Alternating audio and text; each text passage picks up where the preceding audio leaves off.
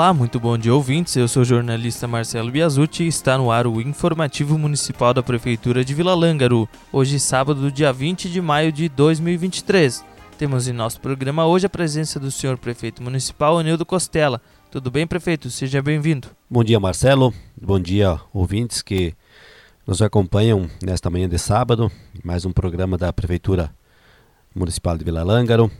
Estou novamente aqui para passar a nossa população e a população da região informações importantes sobre eh, algumas ações, alguns acontecimentos, eh, principalmente da última semana. Quero iniciar aqui dizendo que na última semana iniciou-se então em conjunto com algumas secretarias municipais, Secretaria da Assistência Social, juntamente com o CRAS, com DICA, Conselho Tutelar e Secretaria Municipal de Saúde, eh, realizar então atividades referentes a esta bela campanha que o nome já diz, né? Faça bonito. O objetivo desta campanha, então, é de conscientizar, principalmente sensibilizar, é, informar, convocar toda a população, então, para participar é, na defesa dos direitos de crianças e adolescentes. E, e teve no último dia 18, então, é, o Dia Nacional de Combate ao Abuso e à Exploração Sexual de Crianças e Adolescentes. É, então, isto foi instituído por uma lei federal, né?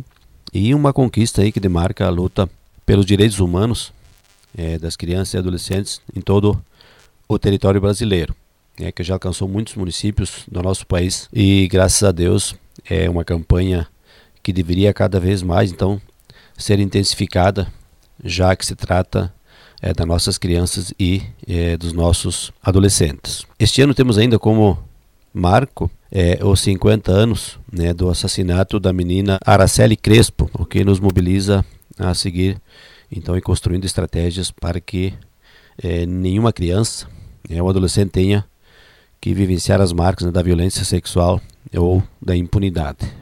É, principalmente nessa questão da impunidade, nós sempre batemos aqui em outros assuntos também, que a partir do momento que nossos parlamentares, enfim, a quem compete criarem leis mais drásticas que possam punir realmente, infelizmente nós vamos ter novos casos acontecendo. No momento que as leis forem mais rigorosas, com certeza as punições também serão e vai inibir e coibir que as pessoas venham a praticar essas barbaridades. A temática, então, deste ano foi trabalhada com os integrantes do Grupo de Serviço de Convivência e Fortalecimento de Vínculos do CRAS, né, as escolas municipais, e também amplamente divulgado em canais de comunicação para que a gente possa então atingir cada vez mais a toda a população com esses importantes temas. E a gente sabe e vai fazer de tudo enquanto gestoras, né, para garantir a toda criança e adolescente é, esse direito que elas têm então no desenvolvimento de forma segura e sempre protegida, né, livre do abuso e da exploração sexual. E nós pedimos, né, então, toda a população que quando sempre que suspeitar de algo nesse sentido possa então fazer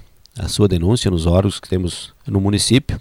E aí a gente sempre mantém o denunciante de forma sigilosa, mas o que nós não podemos permitir é que crianças e adolescentes sejam vítimas desse tipo de abuso. Outro assunto, Marcelo Vintes, é que na última terça-feira, dia 16, recebi no meu gabinete é, o Tenente Jorge, acompanhado do Subtenente Becker, que estiveram em nosso município, onde realizaram uma vistoria na Junta Militar Municipal, que tem sempre o prefeito como o presidente e o secretário é, e servidor Luiz Carlos, então, como o secretário da nossa junta de serviço militar. E os militares, quando estiveram no gabinete, né, posterior ter feito uma vistoria então no setor da junta de serviço militar, eles parabenizaram né, o município pelo brilhante trabalho que vem realizando é, e destacaram a competência é, e o compromisso do trabalho do secretário Luiz Carlos Langaro é, frente à junta de serviço militar. E também quero aproveitar é, parabenizar aqui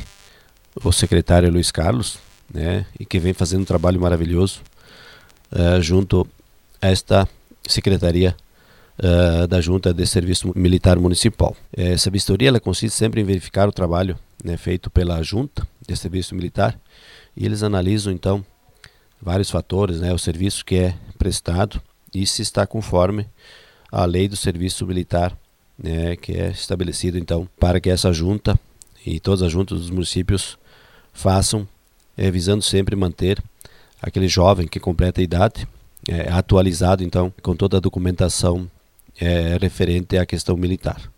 Então eles aproveitaram também os militares né, para é, enaltecer sobre o papel do Exército Brasileiro é, na formação da sociedade e solicitaram ao município então que siga incentivando os jovens né, a buscarem sempre a carreira militar. E hoje, é diferente do que era uma vez, o Exército, todas as Forças Armadas, mas principalmente o Exército, eles oferecem inúmeras oportunidades, não só quando o jovem completa 18 anos, que é o período de alistamento, mas posterior a isso, existem novas oportunidades que o Exército fornece.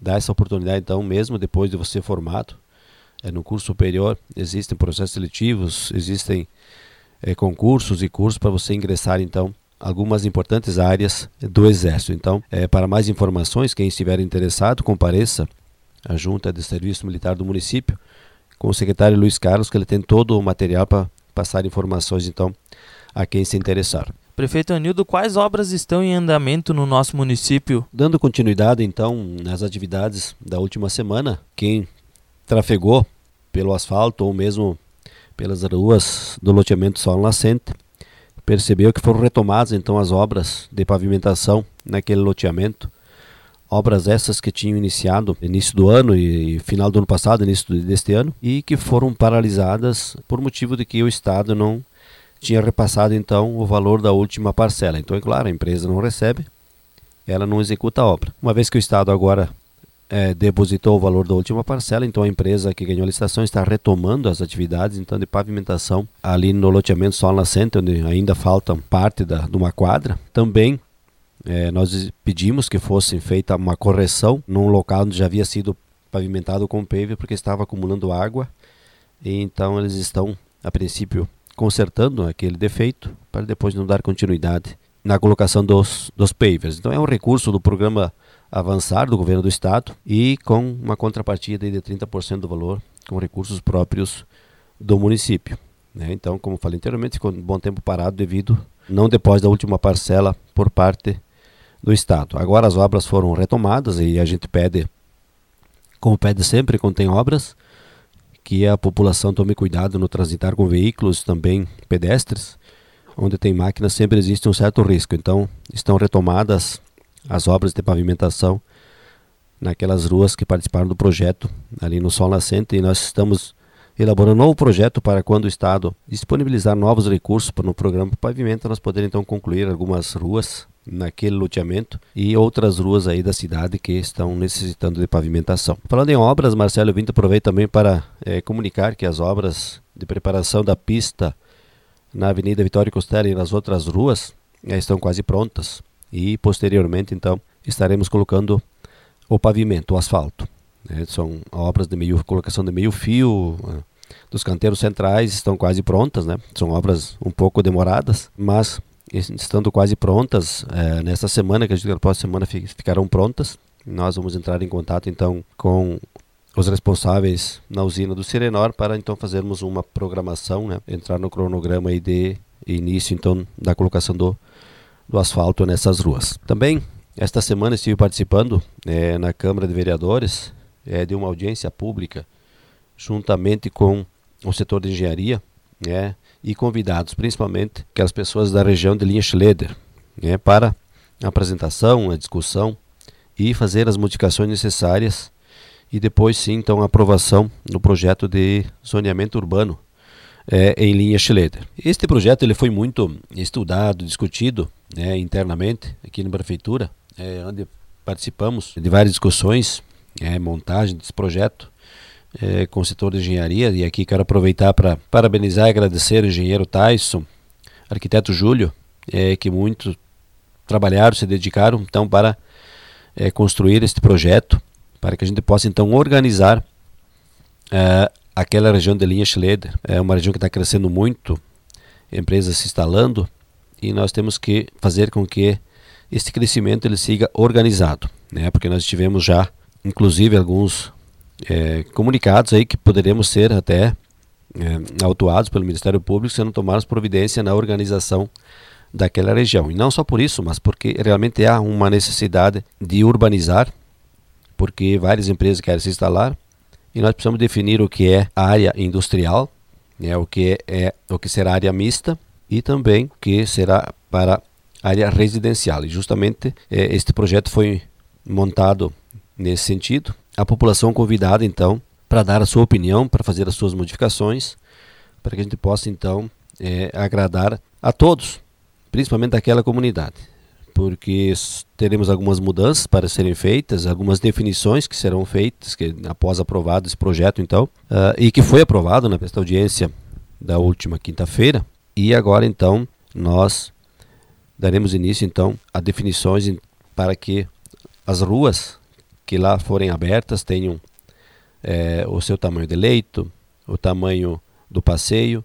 As ruas que já estão lá consolidadas, né, com construções, não temos mais o que fazer, mas temos que é, organizar então para que nós possamos ter lá uma infraestrutura é, organizada é, em que toda atividade de deslocamento, de saneamento básico, distribuição de água, energia, ela tenha uma sequência de forma organizada. Mas principalmente é, pensando é, em obras de infraestrutura que o município terá que fazer, porque uma vez que aquela região agora está urbanizada, as obras de infraestrutura no entorno da 463, elas ficam de responsabilidade do município. Sabemos que é necessário ter aqui ali naquela região vias laterais alternativas pavimentadas para dar melhor mobilidade e o município então terá que fazer projetos e executar essas obras. E também a melhoria é, no trevo, é, que dá acesso a 463 para o asfalto então que dá acesso aqui à cidade de Vila Langro. E aquele trevo também precisa ser modificado. Está já o projeto em andamento e para depois então que possamos, em conjunto com o Estado, executar a obra. Então queremos aqui agradecer as pessoas que participaram, foram poucas, infelizmente, mas essa audiência pública já foi marcada duas vezes, né? E, na primeira tivemos pouca participação, aí foi resolvido fazer uma outra e também né, tivemos uh, uma participação muito fraca. Aquela bela história, né? As pessoas estavam sabendo e deveriam ter participado. Se não participaram, é, vão ter que acatar com as decisões que foram tomadas né, pela, pelos técnicos do município que montaram o projeto, por nós como gestores e também por aquelas pessoas que participaram e deram a sua opinião. Então, mais uma etapa concluída agora, então vamos é, nos empenhar em fazer com que toda aquela infraestrutura possa ser iniciada. Claro que existem muitas aprovações de órgãos ambientais que precisam também ser encerados para que depois o município possa dar continuidade nas obras de melhorias, então, principalmente no distrito industrial e na área de arruamento, então, da comunidade de linha Cheleta. Eram essas informações para hoje, Marcelo Ouvintes. Agradeço mais uma vez esta oportunidade. Desejo a todos um ótimo final de semana. Obrigado, prefeito Anildo, então, pelas informações. Antes de encerrar o programa, temos um aviso da Secretaria da Agricultura e Meio Ambiente que comunica que está aberta a campanha de descarte correto de lixo eletrônico. Então, você que quer descartar aquele seu lixo eletrônico poderá fazer junto à Secretaria Municipal de Agricultura e Meio Ambiente. O informativo deste sábado vai ficando por aqui. Agradeço a sua companhia, tenham todos um ótimo final de semana e até o próximo sábado.